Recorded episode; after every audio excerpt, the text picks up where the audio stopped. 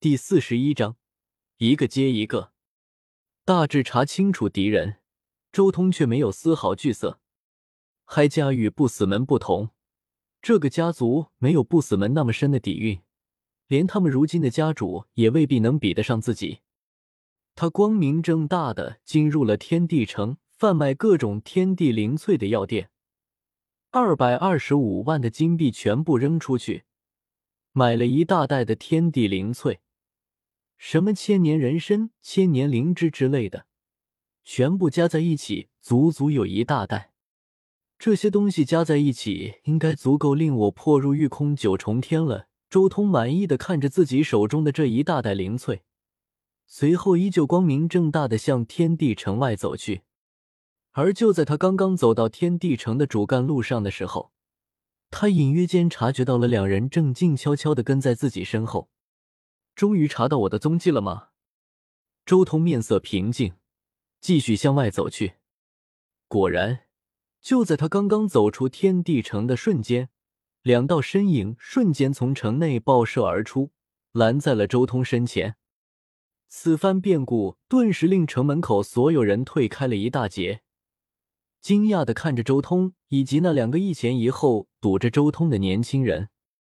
小子！你偷了我们海家的灵翠，就想这么一走了之吗？站在周通身前的那人居高临下的俯视着周通，一脸玩味的看着他。此人说话很高明，第一时间就点明了自己的身份，那就是海家。在天地城，海家绝对是当之无愧的地头蛇，在天地城混的就没有不知道海家的。而在表明身份的同时，还在第一时间给周通安一个罪名，防止一些行侠仗义的人出手帮助。我不喜欢抬起头看人，这是最后一次，所以你跪下吧。周通懒得回答，仅仅只是抬头，与此人的双眼对视，顿时眼前这个年轻人察觉到无边无际的可怕神威从对方的双眸中滚滚而来，此人身心好似有一座大山压下。整个人扑通一声，直接跪了下来。你你这是什么妖？身后那人神色惊恐，但他话音还没说完，周通转身一脚飞出，将他踢飞，重重的撞在天地城的城墙上。放心，我没下杀手，你滚回海家叫人来吧。周通转身一掌按在之前那跪下的年轻人身上，一道禁止瞬间将他禁锢住。这人就作为人质。带一株千年血参过来赎回他。周通的声音很平静，但却令在场所有人心中巨震。这个小矮子到底什么来头？竟然如此挑衅海家，甚至还敲诈！而且听他的声音，很年轻，这体型也不大，难道真的是个孩子？但区区一个孩子，怎么可能拥有这种强的力量？在那被周通刻意放走的年轻人仓皇逃入城内，不久之后，一道霸道的声音响起：“什么人敢敲诈我海家？”伴随着这道声音，一个中年人满脸怒色的走了过来，在他身后还跟着一大群看热闹的人。说，就在这一道霸道的声音刚刚落下的瞬间，忽然间，一道青色的光鞭猛然绑在此人的脖子上。随后光鞭一收，这看似威猛霸道的中年人顿时飞身而起，然后身体不受控制的跪在了周通面前。我要的千年血参带来了吗？周彤开口询问。小子，你在找死？得罪我们海家，你……啪！但他话还没说完，直接被周通一个巴掌打断。哼，没带我要的东西过来。要你这废物干嘛？你也在这跪着？那个谁，你再去叫人。我手上有两个人质了，除了之前的千年血参之外，再给我加一株千年雪莲。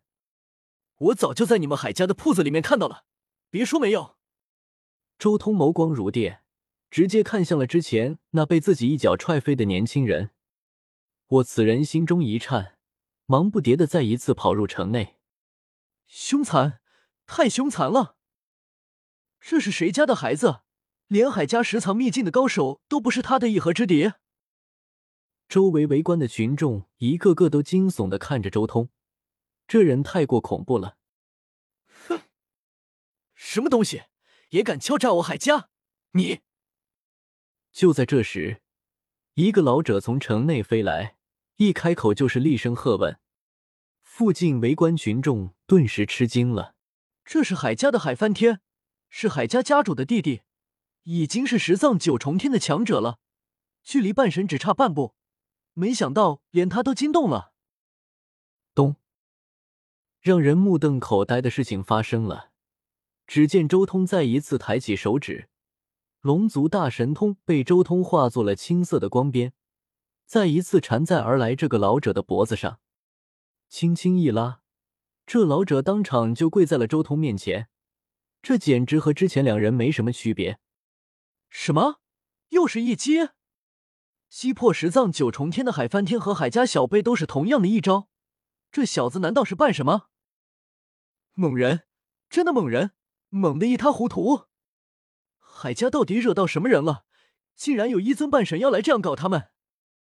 附近的围观群众一个个脸色大变，甚至直接退开老远。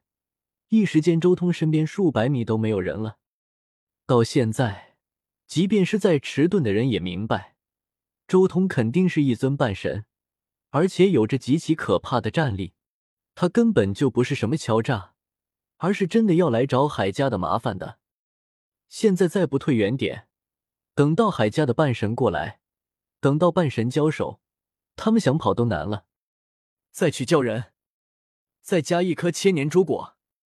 周通再一次盯着了之前那个年轻人，此言一出，顿时周围的围观群众更是炸开了锅。此人当真是不嫌事大，他难道想要将海家彻底一锅端吗？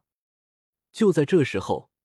忽然，天地城之中传出了浩大的罡风，紧接着五道身影腾空而至，一同向周通身边飞扑而来。海家真正的强者出现了。从这腾空而来的威势，已经可以看出，这五人已经是海家的御空境强者了。那是海翻云，是海翻云，海家的家主，连他都被惊动了。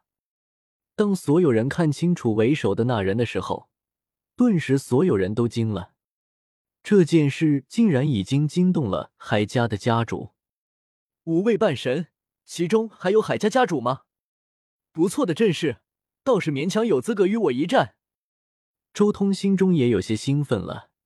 来到这个世界那么久，终于有机会可以大战一场了。